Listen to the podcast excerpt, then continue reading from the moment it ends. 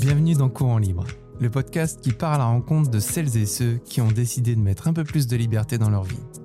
Que ce soit avec le voyage ou tout simplement comme style de vie, je vous embarque avec moi pour découvrir des personnalités intéressantes, attachantes, mais surtout inspirantes. Permettez-moi de vous souhaiter une excellente année 2020.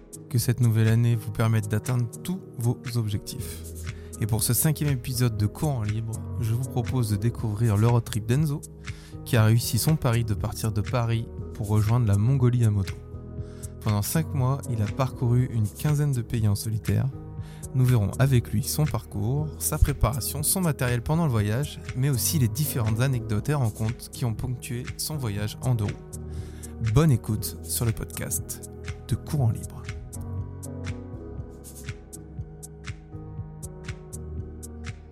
Salut Enzo Salut Bastien, ça Eh- va? Bah écoute, super, et toi? Écoute, bah, très bien. On est, euh, il est tôt ce matin, donc on peut, on, peut, euh, on peut parler toute la journée si tu veux. Ok, donc on va tout de suite faire la petite parenthèse. Normalement, le podcast, il aurait dû être enregistré en matinée, mais il y a eu un petit problème de réveil de la part d'Enzo. Du coup, ben, on commence euh, bah, début d'après-midi. Exactement. Voilà. Exactement. C'est la petite parenthèse, on commence là-dessus. Bah écoute, pour ceux qui ne te connaissent pas, est-ce que tu peux te présenter? Euh, bien sûr, bien sûr. Alors moi, je m'appelle Enzo Sultan. Euh, j'ai, euh, je suis, j'ai 24 ans. Je voyage depuis maintenant presque 4 ans en solitaire principalement, tout en ayant beaucoup de rencontres.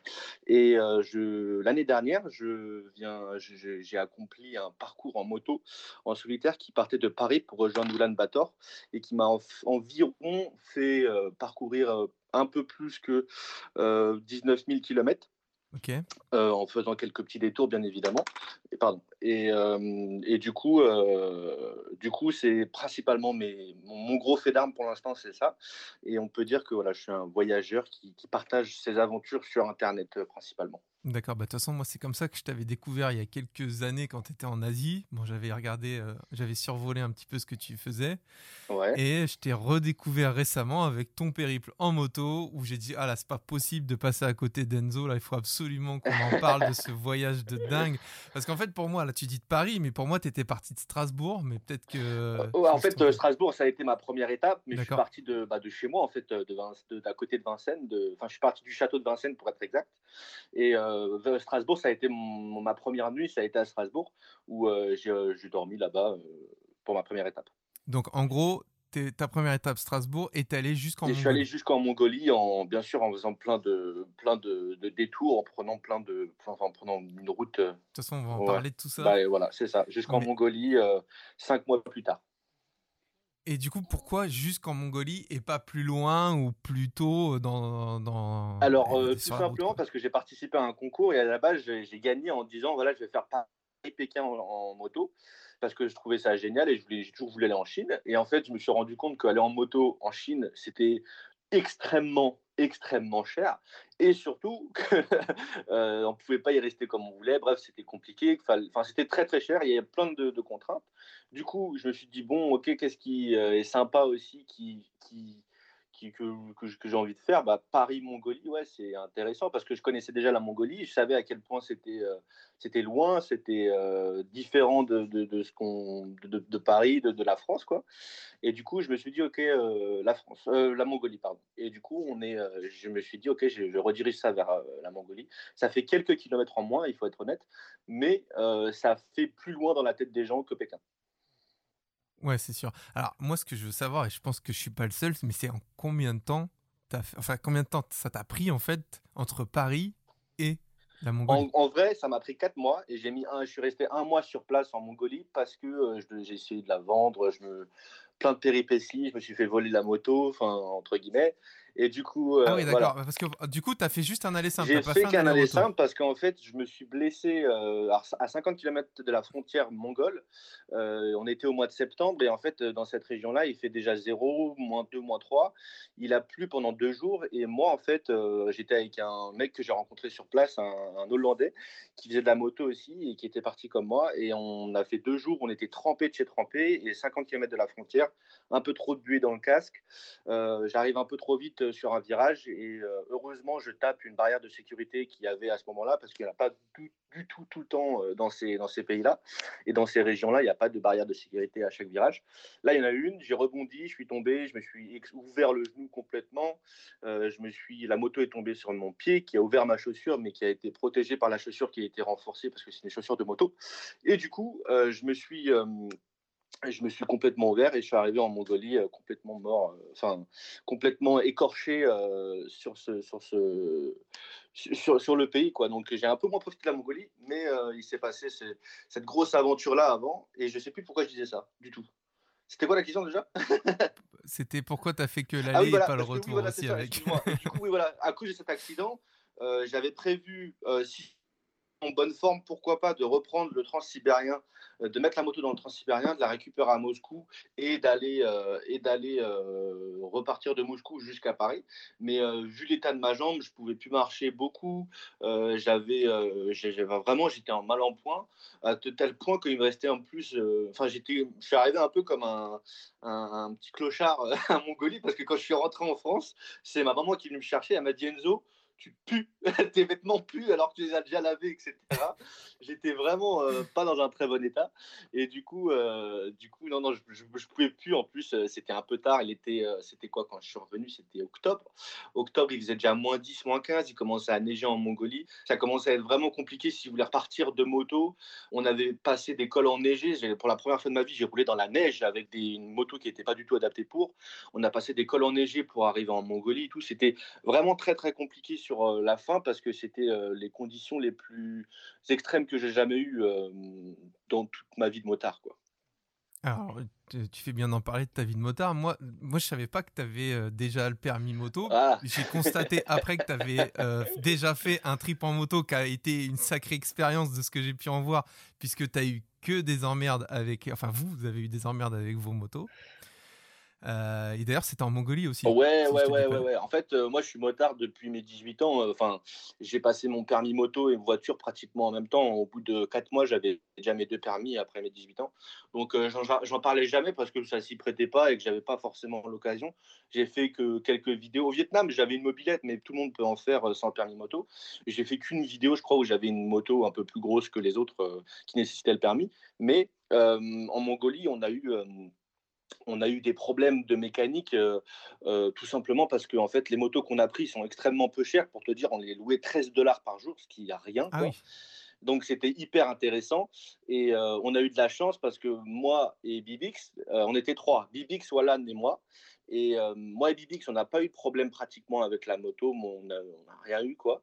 Et c'est Wallan qui a eu beaucoup beaucoup de problèmes avec sa moto parce qu'en fait c'est du kit au double. Quand tu prends la moto, le mec il fait une révision vite fait, mais les gens ils font comme nous en fait et c'est normal. Ils vont dans les steppes, ils vont rouler à fond et tout avec des petites motos comme ça. Tu peux te permettre d'aller un petit peu vite dans les dans les dans les steppes mongoles qui sont juste un terrain de jeu et un plaisir incroyable à rouler. Et du coup, euh, il n'a pas eu de chance parce que, notamment sur la fin, il a eu, il déraillait en permanence et tout. Ça le faisait euh, péter un câble et a raison parce que c'est super énervant. Donc du coup, sur ce premier voyage-là, vous étiez à plusieurs, mais pour le, la Mongolie, là, celui que, tu, que tu viens de faire, c'est ça. En fait, moi, j'ai contacté Wallan par email, il était chaud, il a ramené Bibix euh, dans le, dans, le, dans le délire, et en fait, on s'est rencontrés pour la première fois à l'aéroport quand je suis venu les chercher. Quoi. Moi, je les ai jamais vus, j'adorais juste les vidéos de Wallan, et euh, je les avais jamais vus les deux, et on s'est rencontrés, et ils, étaient dans le, ils ont été dans le bain direct. Hein. Le lendemain, même le jour même, on a été chercher les motos et on, on est parti. Hein. Super. Et du coup, qu'est-ce qui t'a poussé là, ce coup-ci, à te dire bon, je pars tout seul? Euh, Parce que en fait, euh, j'aime. Euh, il y a un truc que j'aime beaucoup, c'est me mettre dans des situations que je ne connais pas trop et persévérer jusqu'à ce que ça réussisse. là, j'ai eu l'occasion par un abonné qui m'a envoyé un message. Tiens, regarde, ils font une bourse. Enfin, il y, y a un concours où tu peux gagner de l'argent pour un voyage de rêve, etc. J'ai j'ai fait mon inscription, j'ai gagné au final. Euh, et du coup, euh, je me suis dit, OK, euh, qu'est-ce que j'aimerais faire et qu'est-ce que je pensais pas pouvoir faire avant 40 ans? Bah, C'est un voyage à moto à l'autre bout du monde. Quoi, parce que pour moi, il n'y a que les vieux qui font ça, qui partent à l'autre bout du monde avec des, des, motos. Quoi, parce que c'est, ça coûte un, dans la tête des gens, ça coûte un certain prix. D'ailleurs, tu quoi comme, avais quoi comme moto pour ce voyage-là? C'est quoi la référence C'est une Honda Transalp de 2009 euh, qui était, elle était pratiquement parfaite pour ce que j'ai fait, même si maintenant je reprendrais peut-être pas la même, mais pour un gars comme moi qui connaît rien, c'était parfait. Mais du coup, tu l'avais avant ou tu l'as acheté pour le voyage? Je l'ai acheté pour le voyage. Je l'ai acheté pour le voyage et euh, je l'ai eu du coup. Euh, j'ai euh, entre temps, dans, entre le, battement de 8 ou 9 mois où je suis resté en France, j'ai travaillé en même temps de chercher des sponsors, etc. Et puis après, je suis parti, je suis parti avec. D'accord. Donc en gros, tu es parti de Paris, tu es allé en Mongolie. Moi, ce que je veux savoir, c'est combien de pays tu as traversé? Alors, tu veux qu'on les compte ensemble ou pas?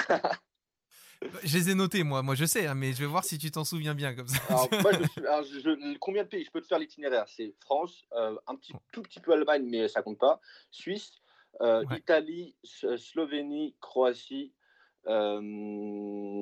Serbie, Bulgarie, Turquie, Géorgie, Azerbaïdjan, Kazakhstan, Ouzbékistan, Tadjikistan, Kyrgyzstan, Re-Kazakhstan, Russie, Mongolie. Ça fait 17, un truc comme ça?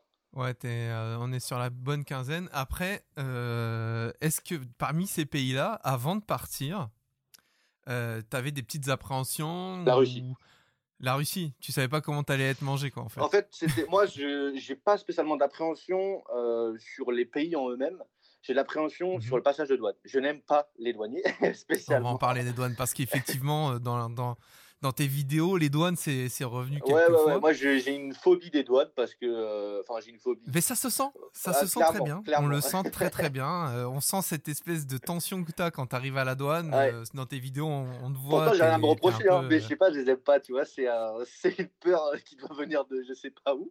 Mais j'aime pas les douaniers parce que je sais qu'ils peuvent te faire chier. Et ça a été, ça a été confirmé, par exemple, au Kazakhstan. ils ont, pendant, je crois, pendant on est arrivé à minuit, on est ressorti à 6 heures du matin des douanes. Tu vois Alors après, ils n'ont pas spécialement fait chier, mais juste qu'il y avait beaucoup de monde. On avait de la chance, on est arrivé en premier, on est sorti à 6 heures, mais il y a des gens qui sont sortis à 11 heures du matin. T'imagines? Tu passes 11 heures de ta vie à faire des paplards pour des mecs qui veulent pas juste aller plus vite, quoi. Enfin, en allant à une vitesse. Enfin bref, c'est la paperasserie, euh, le, système, euh, l'ancien groupe de et, d'une euh, complexité au niveau administratif, c'est assez ahurissant des fois.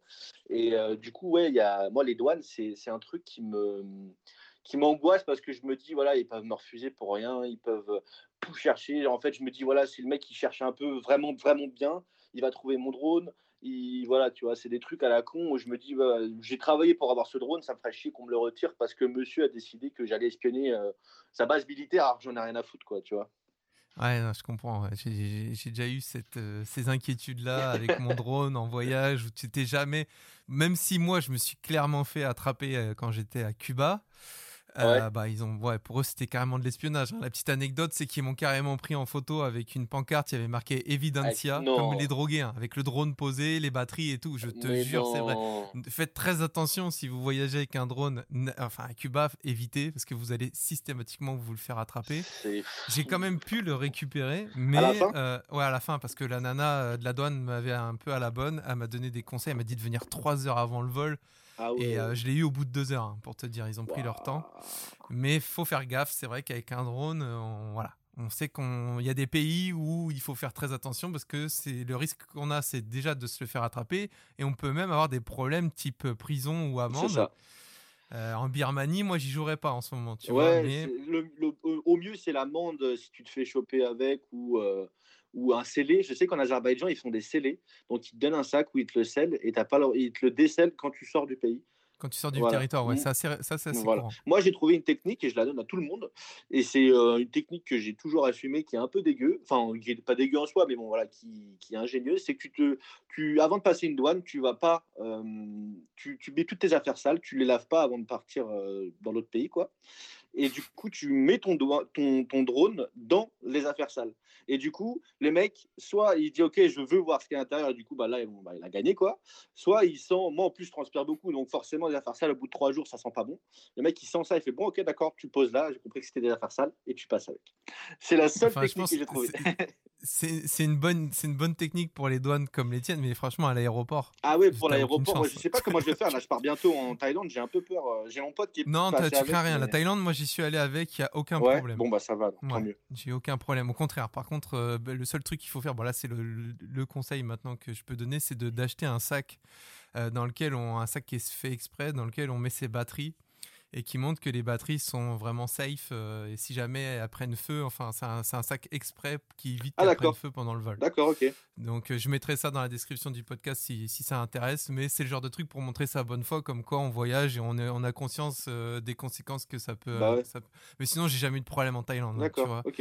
Donc bon c'est super. Mais d'ailleurs au, niveau du matériel et au niveau de ce voyage-là, combien de temps t'as mis pour préparer ce voyage?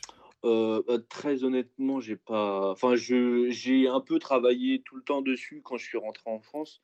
J'ai dû mettre. Euh, bah, pour être très honnête, j'ai pas préparé. Enfin, j'ai pas préparé le. J'ai pas préparé le l'itinéraire. Alors, j'ai préparé l'itinéraire, les grandes lignes que je voulais passer, mais je me suis pas renseigné, par exemple, euh, sur les, ce qu'il y avait à voir, tu vois. Je, je le ferai un peu plus maintenant, mais j'aime pas non plus spécialement tout voir ce qu'il y a à chaque coin et tout, dans le sens où j'aime bien découvrir. Et puis après, en fait, comme j'ai des informations locales, je, je, je, peux me permettre de voir moi d'aller voir en fait puisque je passe par ce par cet endroit là je, je, vais voir ce qui se passe par ce qui se dit autour de moi tu vois parce qu'on en voyage, tu rencontres beaucoup de monde, tu discutes beaucoup, du coup, tu peux te permettre d'aller voir à droite, à gauche. Et du coup, ça me permet d'avoir une connaissance du terrain qui est extrêmement euh, visuelle. Tu vois, quand, quand là, tu as acheté cité tous mes pays, je me suis revu, en fait, euh, bah, euh, tu vois, revu tout un peu chaque flash de chaque pays, de ce que j'ai fait sans problème, parce qu'en fait, c'est extrêmement visuel, c'est pas du tout préparé dans le sens, voilà, je vais aller ici, là, jour 6, je vais aller là, jour 8, je vais aller là, jour 9, je vais aller là. Je sais très bien le faire parce que ça a été même mon métier pendant un moment, mais ça, j'aime bien laisser une part d'improvisation. En fait. D'accord.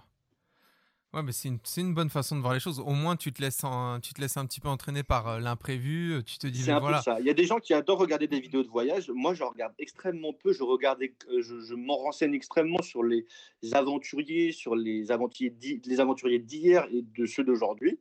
Mais les, les, les, les, paysages en soi, j'ai pas forcément envie de les voir parce que j'ai envie de, les, de garder cette, cette cette, euh, cette âme d'enfant de, de, de, voir des, des, des, paysages incroyables, tu vois. Donc, euh, j'ai pas non plus trop envie de me faire spoiler par ce qui peut se passer parce que maintenant, tu tapes un mot sur Internet, tu as tout ce que tu veux. C'est un, petit peu le, un petit peu aussi ça le, le danger quand tu voyages, c'est de se dire, OK, euh, bon, bah, je vais aller voir ça parce que c'est photogénique, tu vois. J'ai pas forcément envie d'aller voir quelque chose parce que c'est photogénique, j'ai envie d'aller le voir parce que peut-être c'est difficile d'accès, peut-être parce que c'est compliqué de, de, de, de, trouver le, bon endroit. Enfin, j'essaie d'être vraiment, euh, euh, comment dire, euh, très,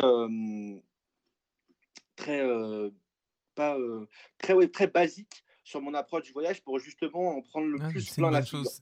Mais d'ailleurs, là, tu parlais des, des endroits photogéniques. Bah, c'est clairement les endroits Instagrammables. C'est un gros problème, c'est un gros phénomène parce que tu te retrouves avec un tourisme de masse. Moi, par exemple, clairement, euh, quand, on, quand on voyage, quand je voyage ou quoi, maintenant je regarde plus du tout euh, les photos de à quoi ça va ressembler. Euh, et juste pour me dire, effectivement, pour retrouver cette espèce de effet waouh que tu as, mais que tu bah as au moins de façon primaire et pas parce que en fin de compte tu t'es fait spoil comme tu dis parce que tu as regardé déjà des photos des vidéos et même des ressentis parce que ça aussi c'est contagieux d'avoir quelqu'un qui te dit ouais non mais là-bas j'y suis allé c'est un truc de fou donc du coup tu te mets une espèce de t'es conditionné et tu peux avoir un petit genre, ah ouais, je m'attendais à mieux que ça, ou tu vois, un espèce d'a priori. Donc effectivement, quand on fait un voyage, surtout si on a du temps et qu'on part un peu en mode à l'aventure, ben, l'aventure c'est aussi de découvrir des choses et pas d'aller en terrain clunky, quoi. Donc ça, pour ça, franchement, c'est top, quoi. Et au niveau du matériel, parce qu'on a vu la mm. moto, ok, ça c'est bon, c'est fait. Mais au niveau du matériel, euh, bah, euh, voilà, les gens qui découvriront ta, ta chaîne YouTube et, et, ton personnage, parce qu'il faut dire que tu es quand même un personnage dans tes vidéos et ça c'est plutôt chouette. Euh, t'es es équipé, tu vois, tu as carrément la caméra sur, sur le casque. Enfin, tu as, quoi? C'est quoi ton équipement? Alors en fait, à la base, j'étais parti avec une GoPro 5 qui m'a planté un jour avant le début de mon voyage, donc j'ai dû racheter une, une j'avais une vieille GoPro qui a marché une dizaine de jours.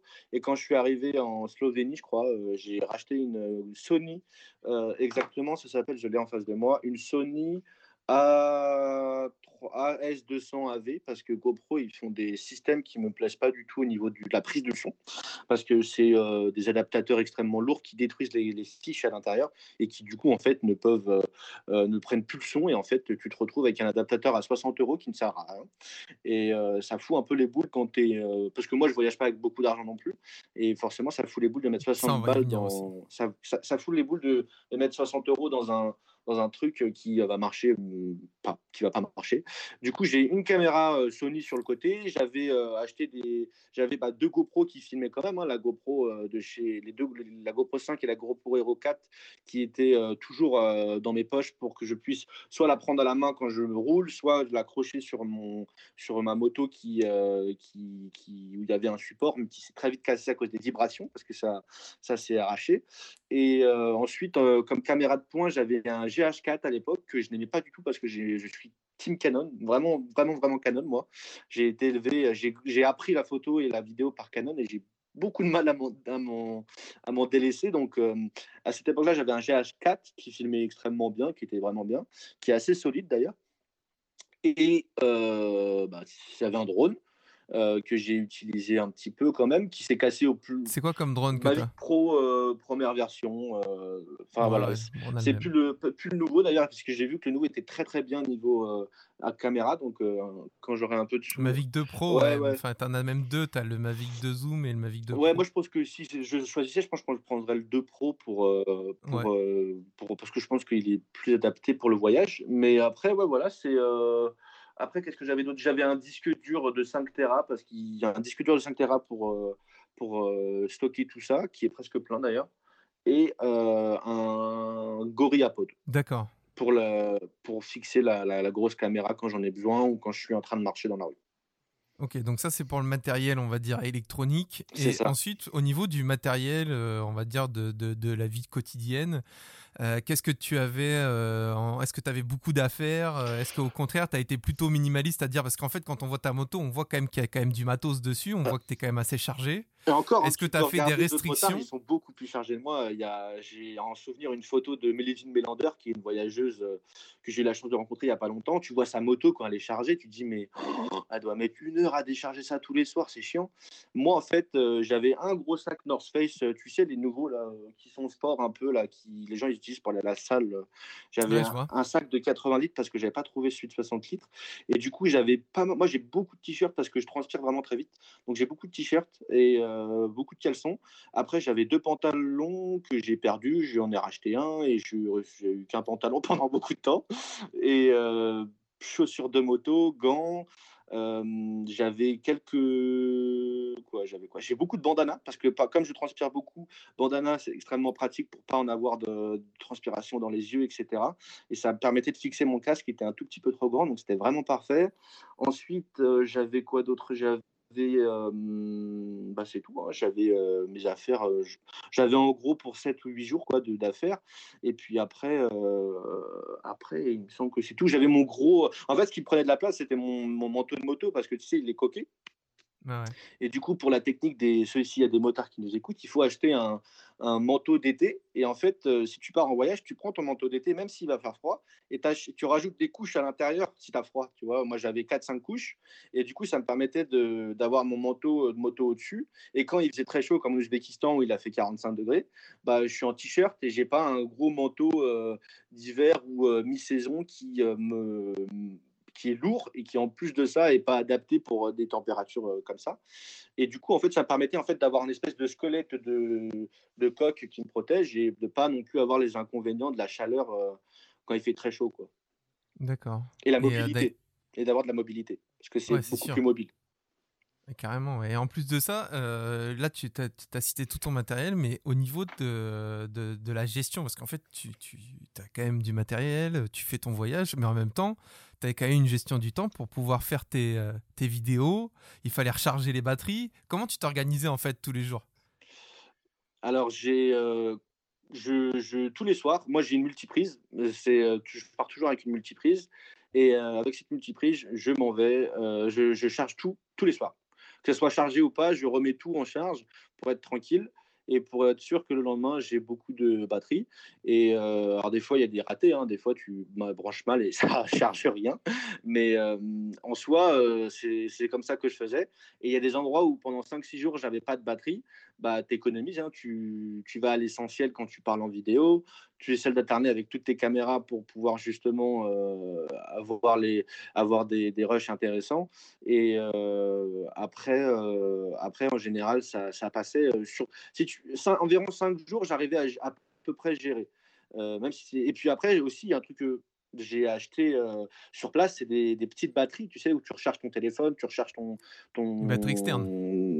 Voilà, voilà c'est ça, une batterie externe. Le problème, c'est que quand tu l'achètes au Tadjikistan, c'est de la merde. Donc, ça, tient, ça tient une semaine et après, ça se décharge en rien de temps, ça marche Tu mets plus de temps à recharger la batterie externe qu'elle va mettre à recharger elle-même les autres. je décharge aussi vite que tu l'as rechargé. Enfin bref, c'est un peu la galère.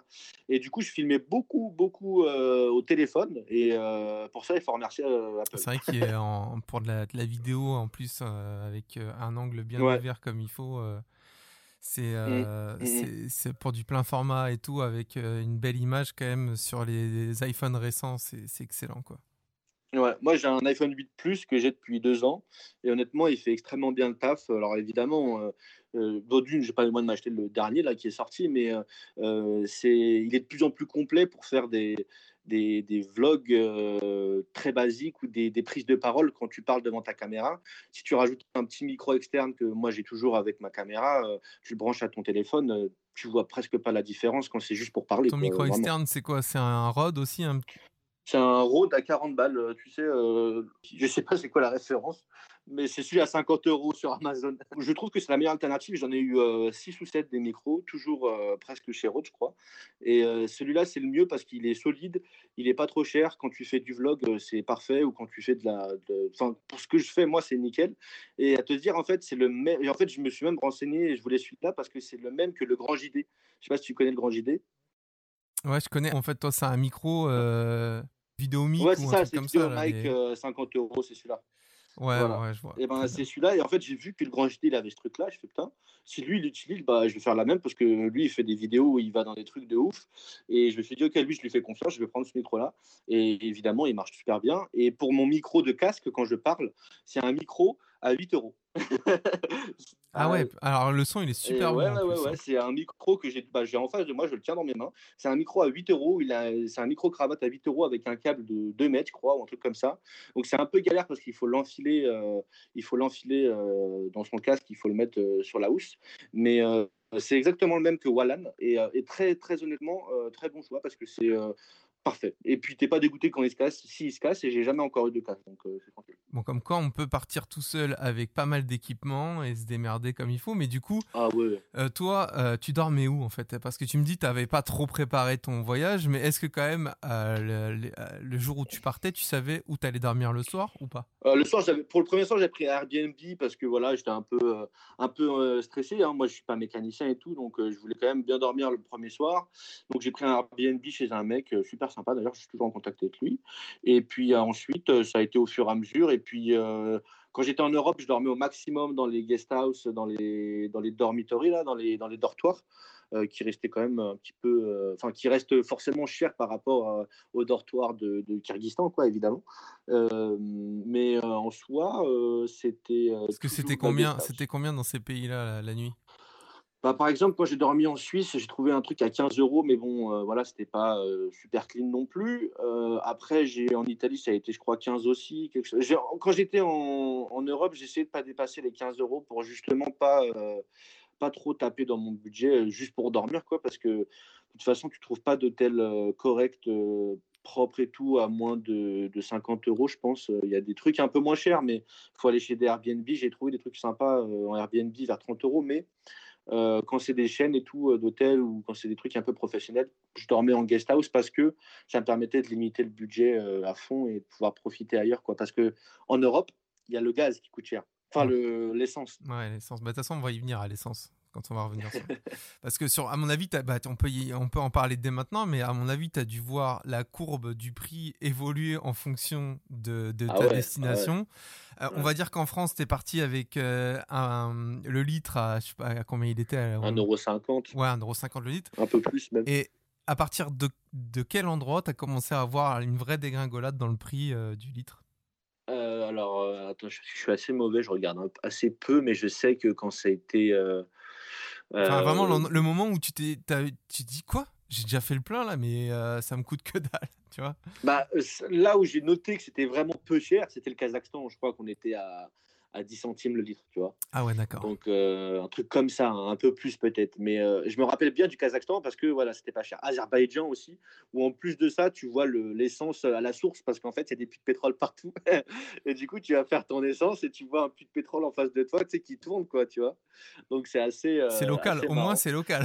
C'est ça, mais au moins tu es tranquille parce que tu en as partout. Et par exemple, quand tu vas en Ouzbékistan, je me rappelle des fois avoir cherché deux heures et demie un, une station essence parce que là-bas, ils, font, ils, se, ils roulent au butane et au propane. Ah oui, Donc, euh, pas tu cherches de la station, enfin, tu cherches une essence qui est compatible avec ton euh, moteur parce que là-bas, ils ont de. Enfin, moi, tu vois, j'utilise du samplon 95 et eux, ils utilisent du samplon 80. Et ça, c'est un peu, euh, tu vois, c'est comme si tu pissais dans ton, dans ton, réservoir, quoi, parce que ça peut, ça va te détruire ta moto, mais ça va te le, elle va pas être très contente. Quoi. ouais, c'est pas euh, raffiné euh, comme, comme c'est.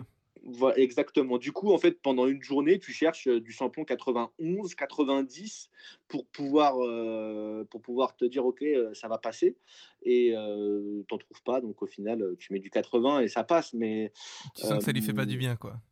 Bah ouais, tu sens que bon, en Ouzbékistan, après l'Ouzbékistan, ma moto, elle était pas en forme, mais jusqu'à ce que j'arrive en Kyrgyzstan, donc j'ai fait tout le Tadjikistan avec un espèce de problème de de, de, de, de, de, peps, en fait. Tu sais, la moto, elle ne réagissait pas aussi rapidement, quoi. Et j'ai été chez un garagiste dans la capitale, à Bishkek, au Kyrgyzstan. Le mec, je lui dis, j'ai un problème, je ne sais pas ce qui se passe, j'arrive pas. J'ai essayé de la faire réparer plus tôt, ça n'a pas marché. Et je dis, j'ai ce problème de peps. Et il regarde les bougies, il fait, toi, tu as été en Ouzbékistan. Et il fait, pourquoi? Je lui fais, comment tu sais? Il fait, regarde, tes bougies, elles sont marron. Et en fait, à cause de l'essence, et eh ben, euh, qui est de mauvaise qualité, toutes mes bougies, elles étaient complètement couvertes d'une espèce de, de traces de, de, de, nappe marron, tu vois. Et euh, c'est à ce moment-là où euh, le mec, il m'a changé mes bougies et bam, c'est reparti, tu vois. Parce qu'il y a des il y a des endroits où c'est peu cher, comme l'Ouzbékistan, l'essence, et c'est très, de, mauvaise, de, mauvaise, de très mauvaise qualité. Donc c'est un peu le problème. Mais euh, je pense que ça a commencé vraiment à baisser au niveau de la Turquie. Ouais, Là, ça, a vraiment baissé au niveau de la Turquie. Euh, Peut-être même la Bulgarie. Mais la Bulgarie, comme j'ai pas euh, spécialement aimé, j'ai pas beaucoup de, de souvenirs. C'est vrai qu'en général, ce qui marque les personnes qui partent de France pour aller en Asie et tout, c'est qu'arriver à peine arrivé en, Turquie, les prix dégringolent en fait. Ah euh, ouais, moi c'est pas ça qui m'a marqué en Turquie. C'est quoi bah, tiens, dis-moi, c'est quoi qui t'a marqué? C'est l'autoroute, euh, c'est la conduite turque. J'ai jamais eu peur en moto de ma vie. Et euh, la seule fois où j'ai eu vraiment peur en moto, c'est quand on était sur l'autoroute pour arriver à Istanbul. ils ont une autoroute 4 voies et ils arrivent à mettre, ils arrivent à faire 6 voies de voiture. Et euh, évidemment, bon, bah, les motards, ils ne sont pas pris en compte. Et j'ai eu de la chance de croiser des Romains, euh, qui, un groupe de quatre Romains qui étaient en moto, euh, des BMW avec le double de mon cilindrage. Et je me rappellerai toujours, je dis, eux, je vais les suivre parce que je sais que quand arriver à Istanbul, c'est peut-être compliqué. Et j'ai eu une bonne intuition parce que on a fait du 150 à l'heure pendant toute la, pendant une heure et on est arrivé à Istanbul et euh, il y a des gens au milieu de la route qui vendent des bouteilles d'eau. Il y en a d'autres qui attendent un, tu sais pas ce qu'ils attendent au bord de, tu sais, sur la rambarde de sécurité, ils sont au téléphone comme si c'était normal. Tu as des voitures qui te doutent par derrière, qui mettent pas leur clignotant, qui klaxonnent. En fait, c'est toujours ce que je dis, c'est que hum, euh, dans certains pays, dès que tu passes, enfin, en fait, non, même c'est même plus, c'est dès que tu passes, je pense, vers la Serbie, même la Croatie, les pays slaves, sauf la Slovénie, euh, c'est des gens, dès qu'ils rentrent dans leur voiture, ils mettent leur cerveau sur le siège et ils oublient complètement qui ils sont. Et dès qu'ils sortent, c'est des gens super gentils. Mais alors, c'est les... je crois que j'ai jamais autant insulté des gens en, moto que, pendant tout mon voyage euh, où il y avait un peu de circulation. Dès qu'il y avait un peu de circulation à partir de la Serbie, les gens, ils oublient leur cerveau. quoi. C'est des gros cons. Mais vraiment, je n'hésite pas à le dire parce que c'est incroyable. quoi. Ils n'ont aucune, euh, aucun sens. Euh, ils ont on a, ils n'ont pas été, comment dire, ils n'ont aucune euh, éducation sur la route, quoi. C'est clairement ça. Et dès qu'ils sortent de leur voiture, hop, ils vont venir te voir, ils sont super gentils, t'invitent chez eux et tout, c'est magnifique. Mais dès qu'ils sont en voiture, c'est très dangereux pour ta vie, en fait. Parce qu'ils font pas du tout attention à toi et puis ils peuvent même te refuser des priorités, ce genre de choses. C'est ouais, c'est en fait c'est même pas les mêmes codes en fait. J'ai envie de dire euh, dans la plupart des cas, c'est je suis le plus gros, je passe et voilà, c'est mmh. tout. Alors quand tu es une moto, c'est un peu compliqué, c'est forcément le plus petit. Quoi. c'est clair, et puis en plus, c'est le plus vulnérable. Quoi. C'est ça. Bah, D'accord, mais ça c'est super parce qu'on va y revenir sur les anecdotes, mais moi je voudrais quand même conclure quelque chose avec l'essence, c'est qu'avec ta moto, tu étais capable de faire combien de bornes avant de refaire un plein? Pas beaucoup. 200, euh, allez, 250, 280 grand max. Et c'est pour ça que quand on regarde mes vidéos, et d'ailleurs même sur le voyage, on se foutait de ma gueule parce que j'avais toujours euh, un, un, bidon d'environ 10 euh, litres. Et quand vraiment ça commençait à être compliqué, genre l'Ouzbékistan, j'avais deux autres bidons de 4 litres, tu sais, de, de d'eau. tu sais, de l'eau que tu achètes en bidon de 4 litres là. Mmh je le vidais, enfin je le buvais quoi, et après que j'ai soit il soit bu, et ben, je remplissais d'essence. Et du coup, j'avais euh, j'avais de quoi faire un autre plein, donc environ 500 km euh, d'essence. quoi. Mais euh, c'est vrai que c'était. Des fois, je me suis retrouvé comme en Ouzbékistan à sec parce que tu ne trouves pas de stations essence qui sont correctes pour ton, pour ton, pour, ton moteur. Quoi. Moi, je, et encore, j'avais une moto de 2009, donc qui était encore un, un, peu plus vieille, donc ça encore allé. Ceux qui ont des très vieilles motos des années 70, 80, 90, comme on peut voir, des vieux briscards, là, ils n'ont pas de souci avec ça. Mais ceux qui partent avec des BMW 2018, euh, tout équipé, full électronique et tout, je sais pas comment ils font pour certains pays. Quoi. ça, c'est sûr. Bah, à mon avis, tu n'as pas dû en croiser souvent sur ta route, je pense. Si, bah, ah figure-toi que tu en croises énormément. Bah, ceux qui font des BM, ceux qui ont une BMW dernière génération, en général, ils ont, des, ils ont du flou. Hein, donc, euh, ils peuvent se permettre de partir un peu. Et j'ai même croisé un youtubeur espagnol qui faisait la promo de la BMW 2019 R8, R6, R800, je sais plus quoi, euh, avec qui j'ai fait un peu de route qu'on voit dans mes vidéos. Et euh, lui, je sais pas comment il l'a fait pour après, parce que je l'ai pas revu, mais je sais pas comment il l'a fait, mais ça des fois, ça n'a pas dû être facile pour lui, quoi, parce que je sais pas comment la moto réagit avec ce genre d'essence. Euh, donc maintenant, ok, on sait comment tu t'organisais. Euh, moi, ce que je veux savoir, c'est combien de kilomètres tu parcourais par jour à peu près? Ça, dépendait. Euh, vraiment, ça dépendait. Ça pouvait être. Et puis aussi, ça dépend de, la route. Hein. Tu sais, quand tu fais la longueur d'une distance, c'est complètement subjectif quand tu es. quand tu es sur la route, en fait, 500 km peuvent faire peuvent faire 7 ou 8 heures quand tu es euh, en Turquie parce que les routes sont très bonnes quand tu prends les grands axes. Et 500 km en, en Tadjikistan sur la route du Pamir, c'est deux jours et demi. Hein. Donc euh, ça dépend totalement. Euh, Donc tu te fixais pas des, un objectif en kilomètres, mais est-ce que tu te fixais un objectif en heures en disant voilà je vais faire tant d'heures de route Je me fixais plutôt une ville, plutôt une ville, tu vois. genre je me dis ok je vais aller là ce soir et j'allais là, tu vois. Peu importe le temps que ça mettrait quoi après, je calculais, tu vois. Euh, et puis, comme tu as beaucoup d'informations sur la route quand tu discutais avec les gens, ils disent Ouais, non, là, c'est quand même sacrément accidenté, etc. Tu fais plus ou moins confiance. Et puis, au final, euh, il m'est arrivé, euh, bon, il m'est arrivé de faire des gros, gros trajets, mais la plupart du temps, quand je roule, moi, j'aime bien rouler. Donc, je roule environ de 8 Allez, je commençais très objectivement à 9h30, 10h à rouler et je finissais à 20h. D'accord, ouais, des bonnes journées. Avec une petite pause, euh, une petite pause en tout, avec en tout au total des pauses de une heure et demie, deux heures, ça doit faire. Voilà, voilà. Je pense que ça fait 8 heures de, de, de moto par jour. Après, moi, j'adore ça. Donc, je, je pourrais rester. La, la, selle serait, la selle aurait été plus confortable. J'aurais fait beaucoup plus de kilomètres, ça se trouve. Hein. Enfin, tu as quand même tracé ta route, on va dire ça comme ça. Est-ce que tu as, est que as vraiment eu le sentiment de, de profiter de chaque pays que tu as traversé? Alors oui et non, c'est une très bonne question et euh, c'est bien de le soulever. j'ai eu, eu le sentiment de beaucoup plus euh, apprécier ma liberté, mon autonomie avec ce voyage parce que finalement, bah, j'ai envie d'aller manger quelque part, je prends ma moto, j'y vais, j'y suis. Pas besoin de prendre le bus, pas besoin de prendre le taxi, pas besoin de prendre ci, pas besoin de prendre ça. Euh, mais il y, y avait un truc qui me trottait dans le fond de la tête, c'était la saison. Par exemple, je me rappelle très bien avoir pensé en Ouzbékistan, on est en plein mois de juillet. Je dis, ouais, ok, Enzo, c'est bien, là, tu es bien avancé, mais si tu veux être en Mongolie correctement, il va falloir te manier parce que dans deux mois, en Mongolie, il fait moins 10. Et c'était le cas. J'avais raison. Donc, euh, il, faut, euh, il faut toujours, en fait, euh, c'est un peu le problème de la moto, c'est ce que je dis toujours.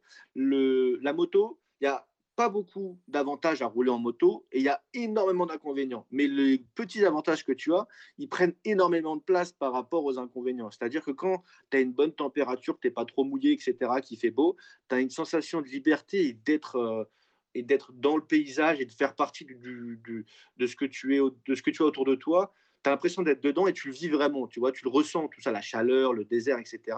Ça, tu le ressens. Et je me rappelle avoir fait de la voiture, euh, avoir fait des road trips en voiture avec ma famille quand j'étais plus jeune. Tu es plus dans une bulle où tu as l'impression d'être, euh, tu sais, un, comme une espèce de bulle dans Jurassic Park, tu sais, quand ils vivent dans le dernier, là, tu sais, quand ils roulent dans une bulle, dans la et ils vont voir les dinosaures et tout, mais ils sont protégés tout, il n'y a aucun risque, etc. Ça me faisait un peu cette sensation, tu vois, de limite. Alors, j'ai, faut pas, c'est pas aussi fort qu'un zoo, mais euh, il y a un peu ce, ce sentiment de, voilà, de de une distance. protectrice. Voilà, exactement, une distance. Et en moto, je l'avais beaucoup moins parce que dès que tu t'arrêtes, bah, tu as plein de gens qui viennent te parler, tu n'as pas forcément le choix. Euh, as... Après, tu fais un peu peur parce que tu ressembles un peu à Robocop, mais en soi, euh, euh, quand tu es dans les. En soi, tu es très accessible.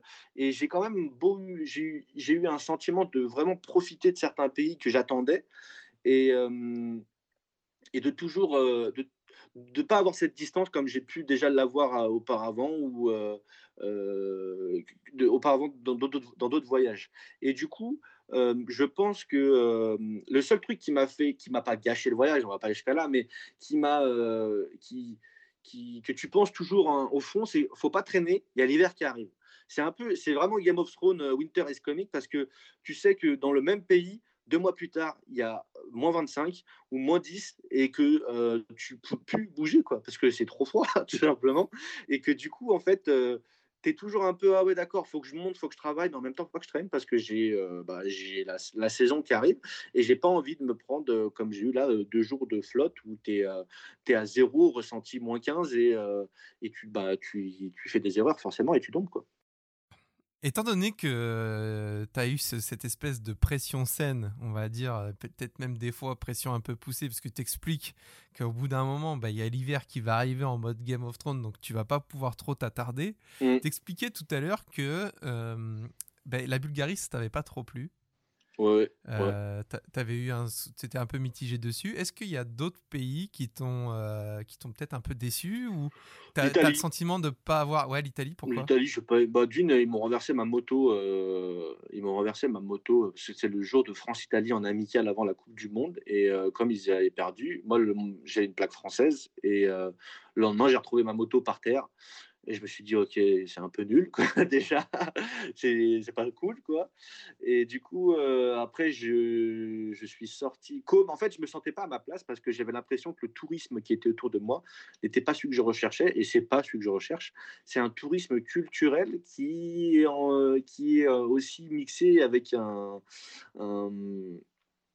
un un, tourisme plus haut de gamme, tout simplement, euh, où les gens. Je me rappelle très bien d'une image où je marche dans la ville de Côme, qui est juste à côté de Milan, qui est très belle. Et euh, moi, je suis un grand fan d'histoire, donc tu vois, pourtant, euh, c'était pas, c'était pas l'histoire qui manquait en Italie, tu vois, c'est intéressant. Et je marche dans cette rue et je vois une vieille dame. d'une soixantaine d'années, très jolie, mais fausse blonde, robe super légère, faux seins, talons, et je vois son mari à côté euh, bide, euh, bide un peu proéminent, euh, chemise Lacoste, un truc comme ça, ou Ralph Lauren, lunettes de soleil, les deux. Et je les vois et je me dis, je suis pas fait pour ça, je ne veux pas être là. Et ces gens sont là pour ça, pour voilà, ils sont en représentation de quoi que ce soit, ça, c'est leur problème.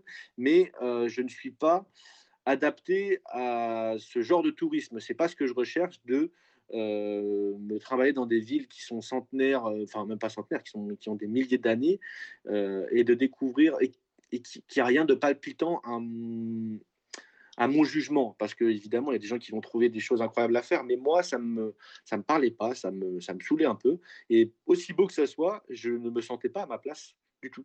Jusqu'à. Alors, j'ai eu la Slovénie où j'ai adoré la Slovénie. Vraiment, si les gens ils ont les moyens de partir en Slovénie, allez là-bas parce que c'est pas cher, c'est super sympa, les gens sont super. Et c'est le seul pays d'Europe que j'ai vraiment adoré. Et je me suis vraiment senti que en voyage, vraiment dans mon aventure, tu sais, dans le jus, dans l'excitation quotidienne, à partir de la Géorgie.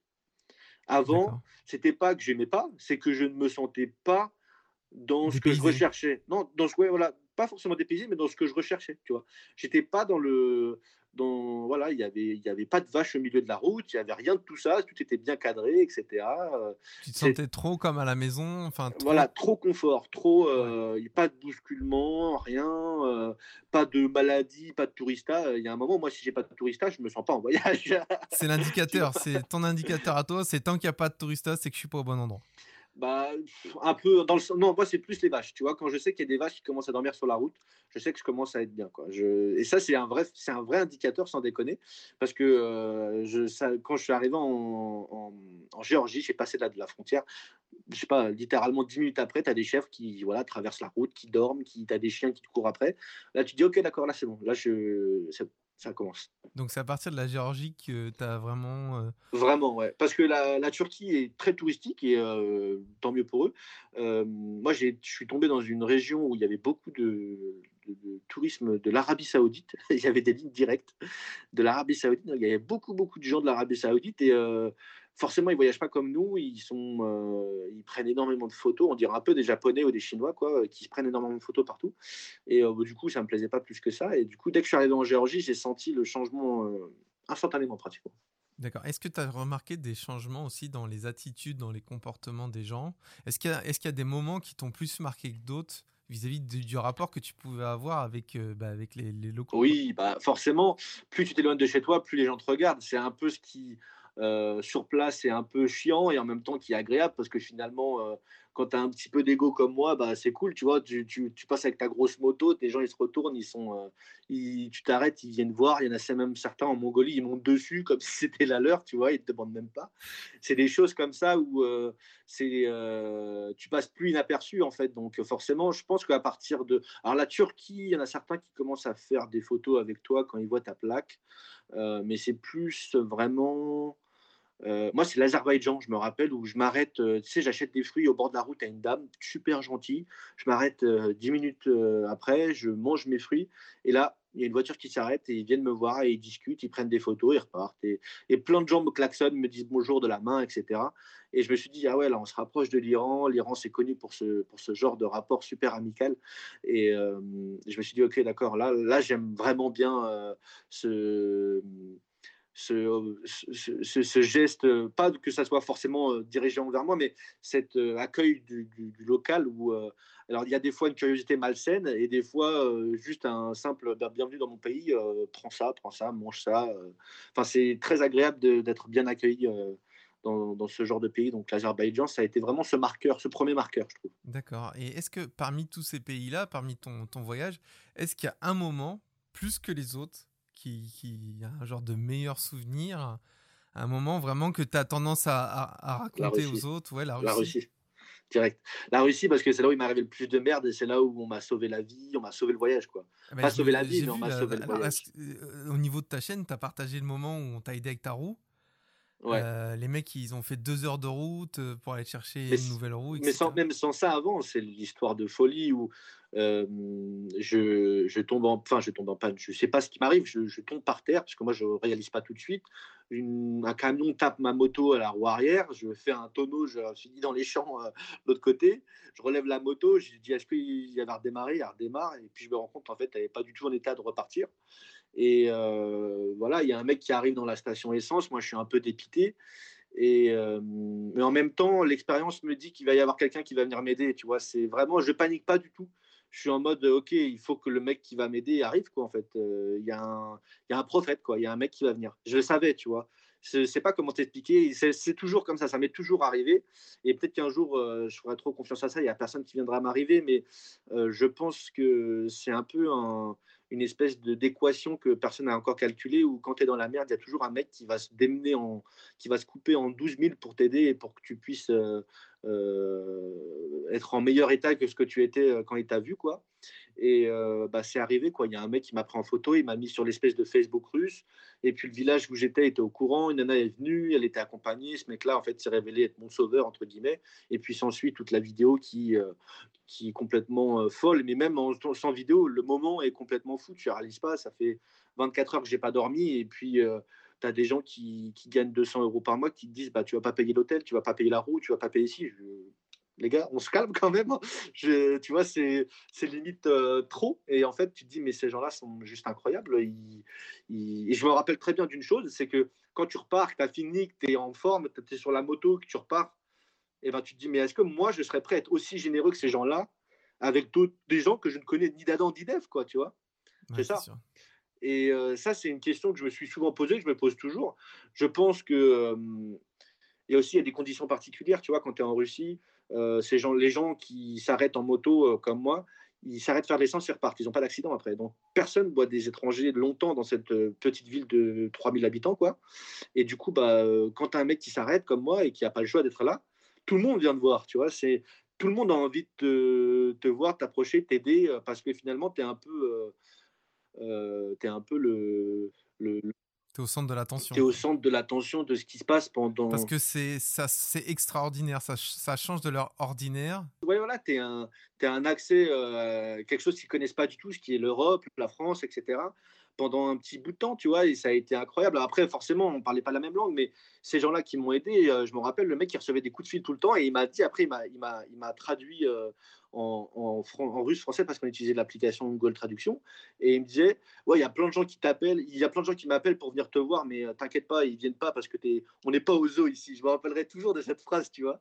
Le mec, tu vois, il protégeait limite, tu vois, c'était incroyable. Alors que ça se trouve, tu vois, le mec, c'est un gros con dans la vie, t'en sais rien, tu vois. Parce que je me rappelle que c'était un commando, il m'avait dit, euh, bon, après, c'était des mecs de la campagne, il m'avait expliqué euh, certains trucs sur la ville, que voilà, s'ils voyaient des homosexuels, ils iraient pas très loin, tu vois, des choses comme ça, mais en même temps, le mec tête, tu vois. Donc, euh, c'est incroyable, en fait, tous ces sentiments qui se mélangent parce que tu as une. Euh, c'est des situations extraordinaires et je pense que c'est pour ça aussi que je voyage, c'est pour vivre ces quelques heures euh, qui sortent de tout, de tout ce que tu avais pu imaginer ou même penser ou même prévoir, tout ça là, tout ce qui est arrivé, même si je le racontais et que je l'écrivais, j'aurais pas pu l'imaginer aussi loin, tu vois. je vois, mais en plus de ça, ce qui est intéressant dans ce que tu racontes, c'est que tu parles de la Russie, l'image occidentale que nous on en a, c'est des personnes assez froides, c'est des personnes fermées qui ne vont pas aller vers toi. Et là, toi, tu montes complètement le switch en montrant, ben non, les gars, ils sont juste comme nous, voire même mieux que nous. Mais j'avais exactement la même image que toi. T'imagines que j'avais la même image que toi. Et le premier truc qui m'a interpellé, c'est quand je suis arrivé en Russie, moi qui aimais pas les douanes, c'était eux les plus cool. Ils m'ont même pas. Le mec, euh, il dit, ok, maintenant tu passes à la fouille. Le mec qui était à la fouille, il était avec moi, il avait bon, t'as quelque chose? Je dis bah non. il me dit bon bah ok vas-y. Alors que tous les autres ont au moins un peu dit vas-y ouvre ou machin. Il a même pas demandé quoi que ce soit, tu vois. Est-ce que je et en fait tu arrives dans un pays qui est complètement où tu te rends compte en fait que euh, peut-être que les gens froids qui sont un peu ce cliché là, bah, ils habitent à Moscou, ils habitent à Saint-Pétersbourg. Mais les mecs de la campagne, ok, il y a peut-être une appréhension quand tu t'arrives rien, que tu veux commencer à discuter avec eux ou des choses comme ça. Mais euh, finalement, c'est des gens qui sont hyper, euh, hyper accueillants. Euh. Après, ça dépend de la région, j'en sais rien. Si tu vas peut-être euh, à côté de Vladivostok, ça se trouve, c'est pas du tout la même chose. Mais moi, dans tout le trip qu'on a fait, euh, même quand après j'avais plus de problème, on a été boire un verre avec mon pote avec qui j'ai fini la route en Mongolie. On a été boire un verre dans un bar et il y a un russe qui est venu nous accoster. On a discuté toute la soirée et c'était pas du tout cette image de mec froid, chiant, euh, hyper fermé. tu vois, c'était pas du tout ça. Ouais, comme quoi tu peux complètement retirer tes stéréotypes ah, et repartir avec une image hyper positive d'un pays qui, euh, au départ, était euh, où tu t'étais dit bon, comment ça va se passer là-bas, quoi. C'est ça, exactement.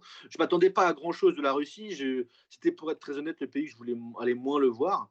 Et bah ça m'a, ça m'a totalement, euh, totalement. je suis même tellement, j'ai tellement aimé la Russie que j'en suis maintenant au point où j'aimerais quand j'aurai un peu de temps, apprendre le russe pour parler russe, tu vois, parce que je, même la langue maintenant, j'adore la langue, j'adore les manières qu'ils ont de parler.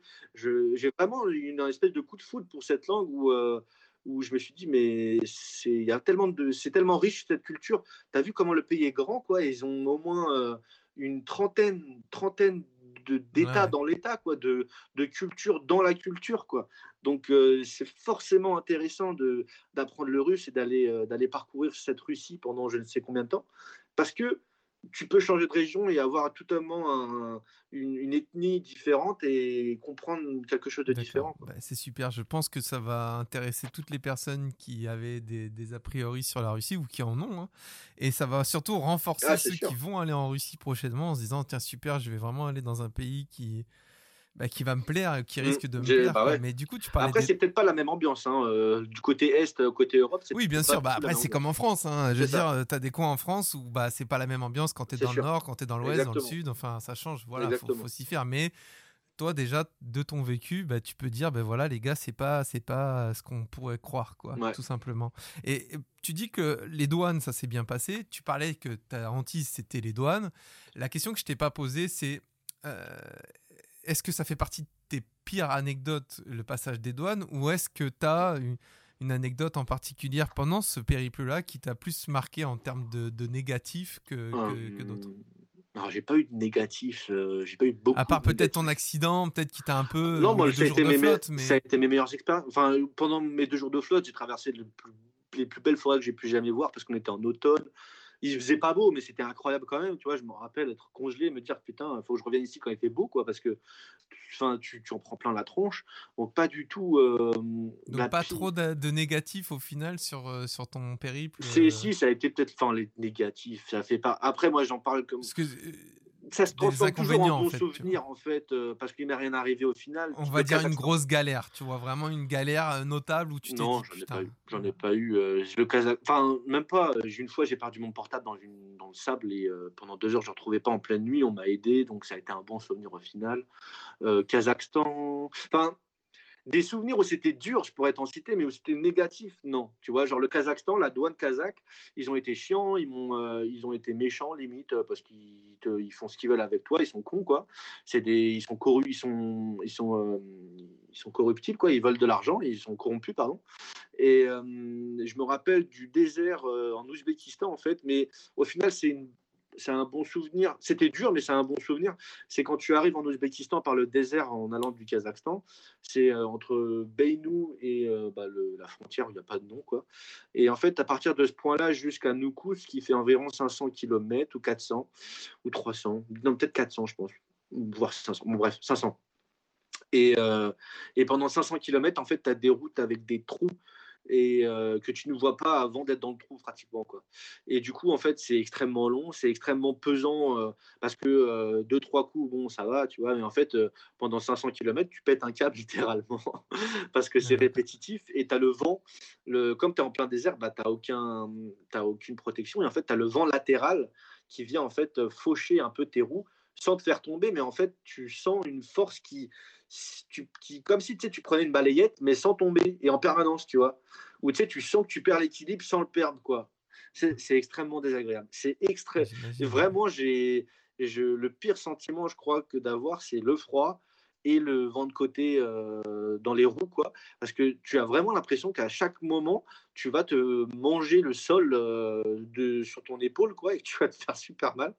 Mais en soi, tu vois, c'est les plus durs. Après, euh, tu vois, pour te dire, je sais pas après si moi je suis, je suis plus endurant que d'autres ou pas, mais moi j'apprécie chaque partie du voyage. J'aime autant être arrivé dans mon hôtel quand j'ai passé une grosse journée que de passer toute la journée à bien galérer et tout. j'ai pas de j'ai pas. Après, je suis souvent grognon sur place parce que c'est pas marrant sur le moment même, mais après que c'est passé, c'est un bon souvenir. Ça en, reste une histoire de plus à, à transmettre ou à raconter ou à, documenter. Donc non, non, j'ai pas de, j'ai vomi en Tadjikistan, mais on s'en fout un peu, ça c'est normal. tu vois, c'est pas à cause d'une tomate, quoi. Mais sinon, tu vois, c'est pas. Moi, j'aime tout. je suis pas très compliqué. Je sais que j'ai des copains, par exemple, ils se sont fait ils se sont euh, battus avec une famille kirghize parce que le gamin il leur avait jeté un pavé euh, pendant qu'il roulait tu vois. Et du coup bah ah du coup le mon pote il, a fait demi-tour il a il a cassé la gueule mais l'autre il avait 15 ans tu vois. Et euh, du coup la famille est sortie ils sont tous tapés tu vois. Mais en soi moi j'ai pas eu ça tu vois. J'ai eu quelques petits doigts d'honneur de gamins qui s'arrêtent sur au Kyrgyzstan ils sont pas spécialement sympas. J'ai eu des petits doigts d'honneur comme ça mais bon après ça n'a rien à foutre quoi. Enfin, si tu pas, moi je passe au-dessus. Enfin, tout le monde passe au-dessus de ça. T'es pas là pour être battre avec euh, avec euh, le premier qui te fait un doigt quoi. Mais c'est vrai que j'ai pas eu de cailloux dans la tronche ou euh, tout ça quoi. J'ai pas eu bah, d'agression. Bon, le principal c'est que tu retires que du positif de ton expérience. Là maintenant, sur toute la durée de cette expérience là, le budget total pour les personnes qui voudraient faire la même chose que toi, le budget total, c'est combien? Alors, le... Alors moi, j'ai pas le budget très honnêtement précis parce que je ne suis pas très. Il y a une fourchette. Je pense qu'il faut coûter. Alors, la moto, elle m'a coûté 3700 euros. Euh, elle avait 15 000 km. Et puis après, j'avais euh, quelques trucs en nature qui, devaient, qui devaient tourner autour de 3000 euros euh, au niveau de l'équipement et tout. et tout. Enfin, avec la moto préparée par un garagiste. Donc, et après, tu rajoutes 5000 euros pour 5 mois. Et puis voilà, quoi. Donc, ça fait un peu moins de 10 000 euros. Euh, ouais, tu comptes 10 000 euros max, je pense, euh, grand max, quoi, mais vraiment grand, grand max. Et, euh, mais par contre, il faut partir vite. Il faut que tu vite arrives en Turquie, quoi, dans le sens où vite tu baisses les prix sur ce qui coûte le plus cher, le gaz, quoi. Parce que forcément, au début, moi, je me rappelle, Suisse, tu payes. Tu, tu, payes genre 70 euros en plein. Non, pas 70 euros. Je, non, je me rappelle, en fait, j'étais débité 100 euros et ils me remboursaient, ils me remboursaient ce, 45. Euh, donc ouais, voilà, tu payes, euh, tu payes super cher ton plein, quoi, parce que c'est euh, en Suisse, tout simplement. mais après, ouais, voilà, as des, c'est ce qui coûte le plus cher. Donc ouais, je dirais maximum. Et t'avais pas des visas aussi Si, si, mais ça je les compte jamais, j'en sais rien. En ouais, si, mais ça compte dedans, donc ouais, 10 000, quoi. Mais moi, je suis pas parti avec 10 000 euros, donc je suis parti, je crois, avec j'avais 8 000 euros, quelque chose comme ça. D'accord. Donc, comme quoi, c'est faisable de le faire. et, puis, j'avais de l'argent en rentrant. Hein. Quand je suis rentré, j'avais encore de l'argent. Donc, euh, c'est. T'as pas, euh, pas, cassé la tirelire pour faire ce voyage-là.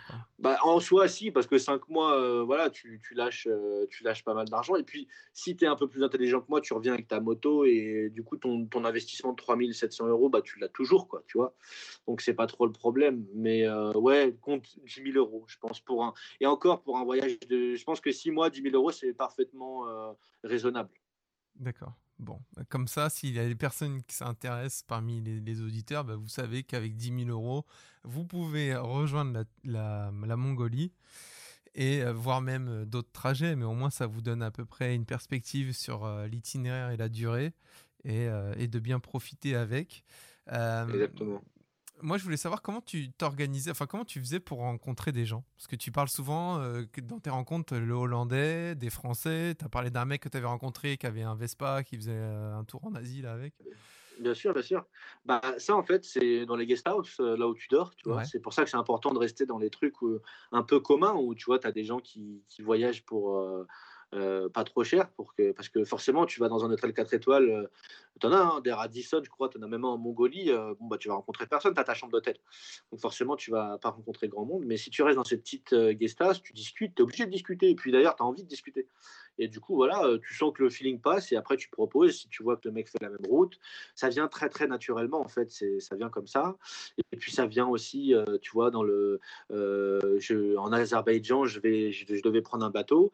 C'était le moment où il y avait le Mongol Rally. Donc le Mongol Rally, qu'est-ce que c'est? C'est un truc qui part de Londres qui va jusqu'en Mongolie, où eux, ils vont encore plus vite que nous. Ils vont, je crois, ils font ça en 90 jours, je crois même pas. Enfin, c'est très très rapide. Et euh, ils foncent, ils foncent, ils foncent vers là-bas. Et du coup, à un moment, euh, tu te rencontres au port où tout le monde veut prendre le bateau. Et tu as des gens, ils sont là depuis euh, trois jours, d'autres depuis neuf jours, et d'autres qui sont là et qui, discutent. Forcément, tu te lis d'amitié avec des gens. Et puis voilà, au fur et à mesure de la route, tu te fais des copains. Euh, par exemple, le Hollandais, c'est tout con, hein, mais je l'ai rencontré à l'ambassade russe en Kyrgyzstan vite fait. Euh, on a discuté vraiment deux minutes. Et puis après, moi, j'avais des amis que j'avais rencontrés au Tadjikistan, que j'avais revu au Kyrgyzstan, qui avaient vu ce mec, euh, ce Hollandais-là. Qui savait qu'on allait faire la même route, ils m'ont dit bah tiens ajoute-le en ami sur Facebook.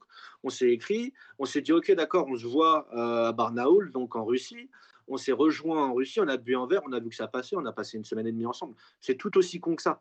Et on peut se dire, tiens, ouais, mais ça c'est rare et tout, parce que euh, ce mec-là connaissait ce mec-là qui faisait ça, qui faisait ça, mais pas du tout. Y a, ça, ça fonctionne un peu comme une espèce de saison, tu sais. Euh, tu sais un peu toujours. Euh, comment dire, tu, vas dans un hôtel, par exemple, tu vas dans un hôtel au PIF en Ouzbékistan, et là, tu vois des mecs avec qui tu as passé deux jours il y a trois semaines dans le désert, et tu les revois là, tu vois, et tu dis, mais les gars, qu'est-ce que vous faites là? C'est trop cool et tout. Et voilà, ça, se fait comme ça, en fait, parce que on se suit tous un peu, plus ou moins, de plus ou moins loin, plus ou, plus ou moins vite, et on se recroise tous un peu au fur et à mesure. On a tous un rythme différent qui fait qu'on se recroise, quoi. Ça, c'est génial. Il y a même une histoire que j'ai encore, je crois, jamais racontée. Si, je l'ai dit en vidéo.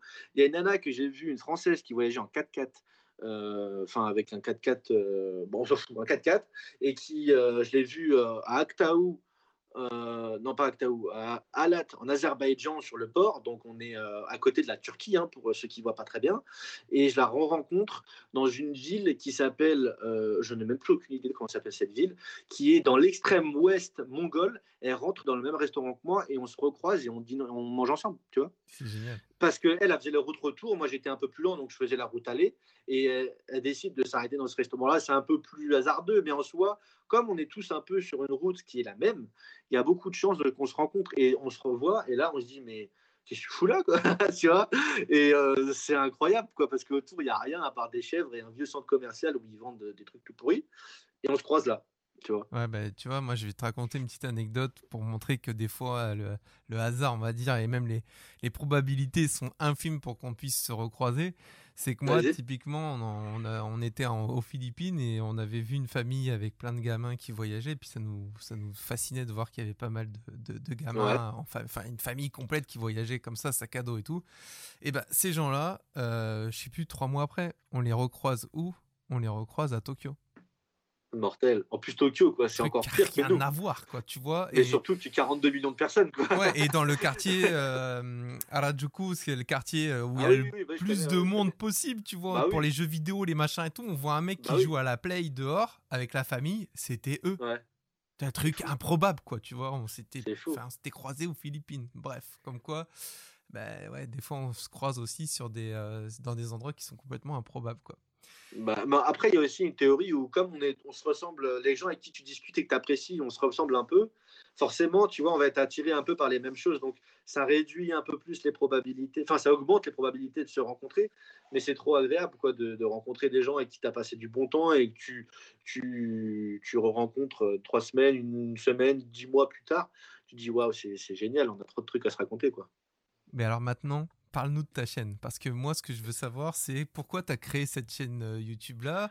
Est-ce que tu peux donner le nom de la chaîne? Et, qu'est-ce que tu. Bah, là, on sait que tu as montré ton voyage et que tu montes tes voyages, mais euh, comment c'est parti cette idée de, faire cette chaîne?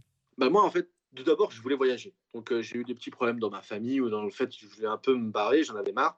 Et du coup, bah, moi, j'ai grandi avec l'explosion de YouTube et euh, j'ai toujours voulu avoir une chaîne YouTube, euh, me dire, tiens, ça serait cool s'il y avait des gens qui regarderaient ce que, je, fais, quoi. Parce que bah, moi, dans ma vie à l'époque et même toujours maintenant, tu vois, je suis pas forcément le mec qui va en soirée, de machin, truc et tout, hyper populaire, nanana. Et du coup, je me suis dit, mais ça pourrait être intéressant de faire rentrer des gens dans mon monde à moi que et en plus, à l'époque, j'avais 20 ans, je connaissais personne qui voyageait comme je voulais le faire. Et je me suis dit, mais je veux que ceux qui sont intéressés aillent voir. Quoi. Et euh, du coup, euh, moi, je travaillais euh, en même temps en tant que serveur. J'avais créé cette chaîne. Et j'ai beaucoup travaillé à Google, là où il y a, bah, Google appartient, YouTube appartient à Google. Et du coup, je travaillais aussi en même temps dans les studios de création YouTube. Et j'ai rencontré un mec qui s'appelle Avner Avenir Pérez, qui fait des vidéos, euh, pas du tout de voyage, mais qui fait des vidéos. Il a fait de la vidéo sur la musculation sur une autre chaîne et il fait beaucoup de vidéos sur euh, la musique classique. Il a fait beaucoup de caméras cachées avant. Enfin, c'est très, très très très mélangé. Il fait beaucoup de choses à la fois. Très polyvalent. Et, voilà, exactement. Et euh, il m'a dit, bah écoute, euh, enfin, je me rappelle, voilà, il, me parlait et tout ça. Moi aussi, j'étais serveur et tout. Et du coup, on discute. Et je lui explique mon projet euh, très rapidement parce que je savais que c'était quelqu'un qui aurait pu me donner des conseils et tout. Et puis, il m'a donné des conseils sur les premières vidéos. Et puis après, il a fait une pub sur moi. Je me rappellerai toujours. Il m'envoie un message Twitter et il fait, j'ai une surprise pour toi. Et puis 20 jours plus tard, je suis en Inde et je vais manger et je reviens le soir et je regarde mon compte YouTube et je vois que je suis passé de 102 abonnés à 6700, trucs comme ça. Et je rafraîchis, je rafraîchis et je vois 9000 et je rafraîchis et en une soirée, j'étais à 18 000. Excellent. Et là, tu fais, mais le mec, euh, tu vois. Tu, Donc, il t'a donné un super coup de pouce pour lancer ta chaîne. Mais c'est grâce à lui que j'en suis là, un petit peu, quoi. Euh, c'est, c'est le mec qui m'a dit, vas-y, je te fais confiance et lance ton truc. Alors après, euh, c'est sûr, c'est. C'est, j'ai saisi l'opportunité quand j'en avais, mais en soi, ce mec-là était d'une générosité tellement incroyable que on peut dire que c'est dès que j'en ai l'occasion, je, ne cesse de le remercier parce que c'est grâce à lui que j'ai pu obtenir euh, ce voyage en Mongolie. Tu vois, j'aurais jamais gagné le concours sans euh, parce qu'il fallait faire voter des gens. Je l'ai gagné parce qu'il y avait ces gens qui me suivaient et ces gens me suivaient parce que lui avait dit allez voir ce mec. Et maintenant, bien sûr, euh, la, chaîne depuis trois ans, quatre ans a énormément évolué dans le sens où j'ai plus du tout la même approche que j'avais sur le voyage. Mais en soi, c'est grâce à des petits coups de pouce comme ça que j'ai pu monter une chaîne qui s'appelle Enzo Sultan Mafia Trip parce que c'est mon ancien nom que je vais bientôt enlever parce que c'était pas forcément adapté à, ma personnalité quoi. Et euh, du coup, cette chaîne là, euh, elle récolte euh, quatre ans de ma vie, quatre, quatre ans de souvenirs. C'est même pas, c'est des vidéos évidemment, euh, qui d'ailleurs, j'ai, comme je me suis déclaré à la SA, SACD il y a pas longtemps, j'ai dû regarder les vidéos, les liens, et du coup j'ai re-regardé, euh, j'ai re-regardé certaines vidéos du début. Et évidemment, c'est pas beau, c'est mal monté, etc. Mais c'est beaucoup de souvenirs pour moi euh, parce que c'est des trucs qui, qui, ressurgissent en fait, parce que je me rappelais plus de certains trucs, et ça ressurgit immédiatement. Et c'est. Puis tu peux voir ta progression aussi. Voilà. Et en fait, c'est une chaîne où moi je me, je je comment dire, je, j'ambitionne de juste euh, montrer le voyage tel qu'il est. Tu beaucoup d'Instagrammeurs euh, qui vont, euh, beaucoup de, vidéastes, tout ce que tu veux, ils vont te faire des vidéos chiantes. Je suis clair et net et j'en ai rien à foutre de le dire. C'est des gens qui font des vidéos pour montrer que euh, ils sont beaux en voyage, que euh, le voyage c'est magnifique, que euh, tout se passe bien, que la vie c'est un rêve, etc. Et c'est pas vrai, parce que les vrais voyageurs ils recherchent pas ils recherchent pas du rêve, ils recherchent pas des hôtels où tu as la piscine qui coule enfin sans fond sur la mer de Bali, tu vois. Enfin c'est, je considère que évidemment il y a une part, moi aussi j'aimerais bien le faire, donc d'une j'ai pas le budget, mais surtout je voudrais pas le faire tout le temps, c'est chiant des vidéos comme ça, c'est chiant de vivre comme ça parce que c'est pas la réalité. Et et euh, surtout, euh, je trouve qu'il hum, il y a beaucoup de non-dits, tu vois. La dernière fois, je regardais une vidéo sur Bali, sur une nana. Et alors, évidemment, c'est pas le public, c'est pas le même public que moi, c'est pas les mêmes personnes qui vont regarder, mais elle a monté une vidéo, elle a fait une vidéo et elle a estimé que sa vidéo était une aventure. Et je trouve ça tellement insultant pour les gens qui font de l'aventure, que ce soit moi ou que ce soit d'autres euh, d'autres aventuriers, vidéastes, etc. Euh, je trouve ça hyper insultant parce que c'est euh, c'est des vacances qu'elle a passées et c'était chiant à mourir sa vidéo quoi. Elle a été dans les endroits les plus touristiques de Bali, elle se fait arnaquer par des des nénés, des enfants de 6 ans qui viennent lui vendre des cartes postales, elle fait croire que c'est des enfants super mignons alors qu'en fait eh ben, on sait tous que tous ceux qui ont voyagé savent qu'ils l'ont saoulé pendant 20 minutes après ils l'ont suivi. Enfin tu vois, c'est des trucs euh, je te jure, tu, je me rappelle plus bien de la vidéo, mais c'est horrible quoi. fait, oh là là, euh, je me sens pas très bien, euh, j'ai mal. Alors j'ai été acheter, j'ai été acheter des pilules pour plus avoir.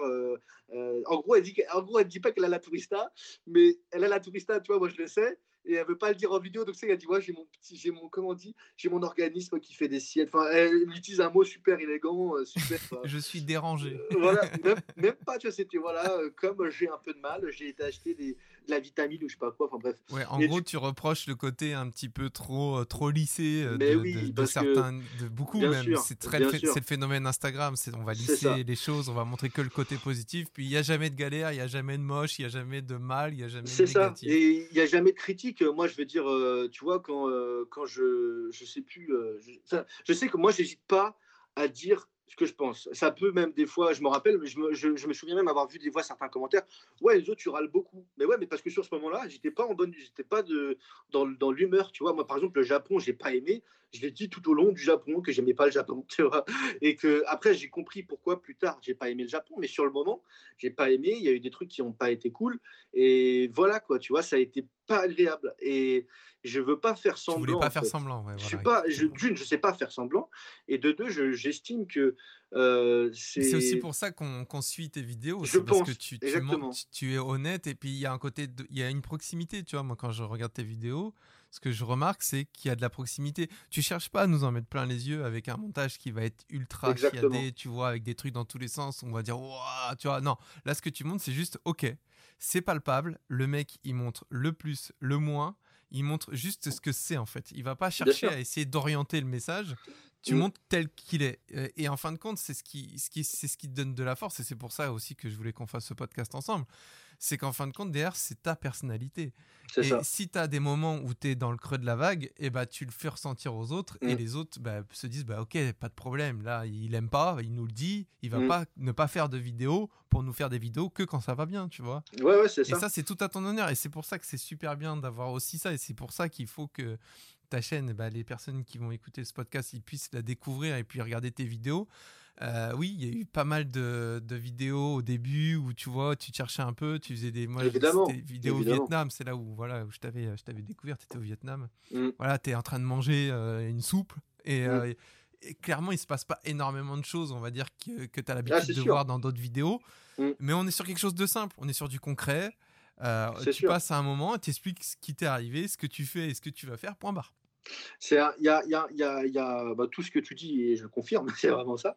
Après, c'est vrai qu'il y a des vidéos, tu vois, quand tu veux aller, euh, c'est sûr, si tu veux plus accrocher, je pense, avec les vidéos, peut-être commencer par regarder euh, déjà le film que je, viens de sortir euh, il y a un mois, parce que c'est déjà un résumé de ce que j'ai pu de ce que j'ai pu faire sur tout mon voyage en moto. Exactement. Bah, pour les personnes qui nous écoutent, si vous voulez rentrer au cœur de, tout ce dont on vient de parler, de son périple, avec euh, ben, tous les pays qu'il a traversés, avec les galères, avec euh, les petits bobos, les douanes, les fameuses douanes. Et là, vous allez vraiment comprendre pourquoi il a trouvé ça.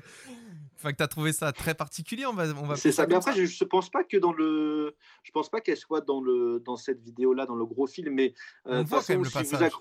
Ah bon? Ouais, on voit quand même le passage où tu arrives et tu dis bon, on est, on est enfin sorti, ça a duré une plonge, j'avais même peur pour ah, oui, oui, oui, oui, oui, oui, oui, c'est vrai. Hein, oui, bah oui, alors du coup, oui, c'est bon. Oui, bah, tu vois, tu connais, tu te rappelles mieux. Je connais mieux tes vidéos, tu vois, donc. Euh, c'est ça. Non, mais c'est vrai que ça, je pense, c'est la meilleure. En plus, je trouve que c'est peut-être l'une des plus abouties de ma chaîne parce qu'elle est vraiment, euh, moi, je l'ai bien aimée. Euh, la montée, elle a été sympa, mais surtout, en fait, c'est les vidéos même que j'ai faites avant, etc. Euh, même mon public a changé, tu vois, entre les vidéos de moto et les vidéos que j'ai pu faire avant. Avant, c'était un peu plus contemplatif, un peu plus. Euh, euh, ouais, c'était ça, plus, plus contemplatif, plus. J'arrive pas à le dire. Plus contemplatif sur, sur, le, sur les pays en général. mais ça reste assez simple. Et les vidéos en moto sont aussi tout aussi simples, mais beaucoup plus. Euh, je pense qu'il y a beaucoup plus de, j'ai beaucoup plus de confiance dans ce que je dis, etc. J'ai beaucoup plus, on voit qu'il y a plus d'expérience, quoi. Ouais, t'as pris la bouteille. Et il y a aussi l'Inde. Hein. L'Inde, il faut aller voir les. Je pense que les vidéos en Inde sont celles aussi qui sont intéressantes. Regardez toute sa chaîne, voilà. Vous allez voir l'évolution. Euh, de toute façon, si les personnes accrochent à ton personnage là aujourd'hui, à ce que tu as ta personnalité, il n'y a pas de raison qu'ils s'éclatent pas à regarder tes vidéos. D'ailleurs, tu as sorti récemment un site qui s'appelle exploretonvoyage.com. Donc je mettrai aussi dans la description. C'est quoi le projet de ce site? En fait, c'est le projet de s'associer avec euh, deux amis que je connais depuis longtemps, euh, qui, sont, euh, qui, qui sont devenus des amis en fait, et avec qui moi j'avais envie de, de, travailler parce que ces deux personnes, c'est des des, sur YouTube, c'est des, des, des, petits, entre guillemets. Ils n'ont ils ont pas plus de 2000 abonnés, les deux. Euh, c'est des gens, mais c'est des gens qui en veulent, c'est des gens qui voyagent comme moi, c'est des gens qui pensent comme moi et surtout, euh, ils ont chacun leur, euh, spécificité. Florian, qui est un ami qui est très proche de moi, c'est c'est un gars qui a tout quitté à 28 ans, qui était biologiste au ministère de l'Agriculture, qui gagnait très bien sa vie et qui a tout quitté pour partir faire du vélo jusqu'en Iran et qui, qui, ensuite s'est reparti en Asie en sac à dos tout seul parce qu'il avait décidé de voyager tout seul. Et puis l'autre fille, l'autre, c'est une fille qui s'appelle Charlotte et qui, elle, s'est dit, OK, voilà, j'ai 28 ans, pareil, j'en ai marre, et euh, j'ai envie d'aller faire le 4L Trophy. Elle a fait le 4L Trophy, elle a levé une somme immense pour le 4L Trophy, et elle a réussi à, partir euh, avec son copain. Ensuite, elle est partie faire du, stop euh, avec une copine, et elle a, filmé tout ça. elle, a, je sais pas si elle a filmé, mais en tout cas, elle l'explique dans le site. Et là, elle s'est dit, OK, moi, je veux vivre la vie que j'ai envie de vivre, c'est-à-dire vivre à Nouméa. Donc, elle est partie, elle habite à Nice, elle avait plein d'amis, plein de copines, plein de Elle a tout parti, elle a tout cassé, elle est partie et elle est partie vivre à 19 000 km de, de chez elle. Et elle s'en sort super bien et a fait des vidéos sur, euh, sur ce pays-là. Et c'est une expat. Donc elle a ce, elle a ce côté voilà comment on peut se, comment on s'adapte à une nouvelle vie. Parce que même si c'est euh, sous protectorat français c'est pas la même monnaie c'est pas la même culture. C'est euh, de ce que j'ai de ce qu'elle m'a expliqué c'est pas facile pour une femme, c'est pas facile pour un blanc qui est expatrié surtout. Il y a une espèce de micro-apartheid et tout, c'est un peu compliqué quoi, mais c'est hyper intéressant à suivre. Et du coup, vous, avez, vous, avez convergé vos. Voilà, chacun nos compétences et on explique ce qu'on veut. Tu vois, moi, par exemple, tu vois, on a parlé de mon voyage pendant presque une heure. Et ben moi, mon voyage, je l'ai détaillé complètement sur euh, un itinéraire que vous pourrez retrouver même au niveau de la même, même jusqu'aux stations essence euh, dans les endroits c'est génial tu vois parce que en fait je me dis bah c'est des trucs que moi j'ai pas trouvé que je pense pas qu'on puisse trouver aussi facilement que ça et du coup bah moi j'ai envie de le envie de le partager et comprendre de, que je suis pas faire comprendre aux gens que je suis pas un rigolo parce que justement ça fait partie de mon entreprise de, de mon défi entrepreneurial qui commence quoi Super. Bah écoutez, moi je mettrai la... à tous ceux qui, qui écoutent, je mettrai le lien du site dans la description. Donc euh, n'hésitez pas à aller, aller, aller, jeter un œil parce que ça vaut vraiment le coup. Et ça, vis-à-vis des personnalités euh, qu'il y a, je pense qu'il va y avoir du très bon contenu. Donc allez-y. Oui, il, faut, il faut aller voir. Euh, il y a deux questions que je pose à la, chaque fin de podcast et que je vais bien entendu te poser. Vas-y. La première étant pour toi, c'est quoi la, définition de la liberté?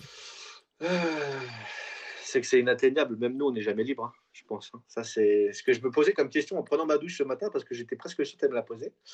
Et euh, je... liberté, qui, peut se prétendre libre? Parce que être libre euh, pendant six mois, c'est finalement retourner en prison après. On est tous un peu. Donc, en définition, tu dirais quoi?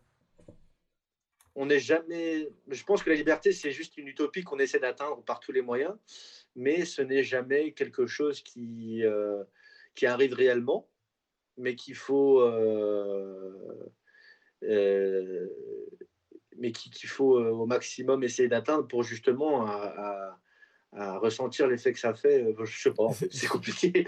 Mais en gros, attends, je vais, je vais, te faire simple. La liberté pour moi, c'est un, un, un but que tout le monde souhaite, mais que très peu tentent, euh, que très peu font, euh, se lancent dans la conquête, euh, dans, le sens où même si on n'est pas libre, même si moi je me considère pas encore libre, je fais tout ce que je peux. Toute ma vie est orientée vers ce point, vers ce point, ce petit point dans le ciel qui est la liberté. Et je veux, j'y travaille tous les jours. Et je pense que il y en a certains qui ne veulent pas faire l'effort et qui restent dans leur vie de tous les jours comme, comme un simple citoyen et qui, à qui ça convient très bien, et d'autres qui veulent absolument être libres et qui euh, passent par euh, d'innombrables euh, étapes pour, pour y arriver. Et si, tu, et si tu devais donner un conseil à quelqu'un qui voudrait faire la même chose que toi, ou faire ce périple-là, ou même voyager, ou qui, qui se. quand il t'écoute, bah, s'identifie à toi, tu lui dirais quoi pour bah, pour atteindre cette liberté ou du moins pour se lancer quoi Qu'est-ce que tu donnerais comme conseil? Écoute que ce que toi tu as dans la tête. Fais, n'écoute pas les gens qui. Euh, euh, enfin, je, je, je, pense que c'est très important de se, de, de, rester très fidèle et très fidèle à soi-même. Quand on est en voyage, on fait beaucoup plus attention, on fait beaucoup plus confiance à son intuition que quand on est en société. Et euh, il faut pas oublier d'écouter son intuition et de si on a envie de partir, quelques raisons que ce soit, hein, que ce soit pour faire une fuite euh, en avant, que ce soit pour euh, euh, partir en voyage, explorer la forêt ou quoi que ce soit, que ce quelle que soit la raison, ça sera toujours bénéfique un voyage, toujours. Donc il faut partir et il faut surtout ne pas se laisser convaincre de ne pas partir, tout simplement. Bon, super. Et le prochain voyage, alors, c'est pour quand? Bah là, c'est pour quelques jours même, je crois, parce que je pars bientôt. Là, je vais chercher mon passeport et cet après-midi, j'achète mon billet d'avion pour l'Asie du Sud-Est. Et c'est où exactement? Bah là, c'est la Thaïlande parce que je vais rejoindre Florian, avec qui je exporte en voyage. Et après, on va un peu voyager ensemble. On va sûrement traverser le Vietnam uniquement par les petits chemins. Donc, on, va, on, va, on va tenter des trucs comme ça, quoi. Encore un peu avec de la moto. Bon, j'espère que tu vas partager tout ça sur, ton, sur ton, ta chaîne YouTube. Donc, bah, franchement, je te remercie beaucoup, Enzo. J'ai passé un super moment en ta compagnie. Je recommande vraiment à tout le monde de suivre ta chaîne et de suivre tes aventures. C'est vraiment super intéressant. En plus de ça, tu es sur Instagram. Enfin, je vais mettre vraiment tous tes réseaux. Je vais mettre tes sites. Je vais mettre pour que les personnes puissent te trouver. Il n'y aura aucune excuse pour ne pas suivre Enzo. Merci beaucoup. Enzo, je te remercie vraiment beaucoup pour, euh, pour le temps que tu m'as accordé pour ce podcast qui, franchement, était très intéressant et très instructif aussi. Bah, merci. Hein. Et euh, on va suivre tes aventures et ben, pourquoi pas un, autre podcast d'ici quelques temps pour, avec une de tes nouvelles aventures. Bah, avec grand plaisir, pourquoi pas en compagnie de Florian si on arrive à se croiser quelque part, on sait jamais. Et eh ben, avec grand plaisir. Et eh ben, voilà. D'ici là, ben, porte-toi bien. Bah, merci.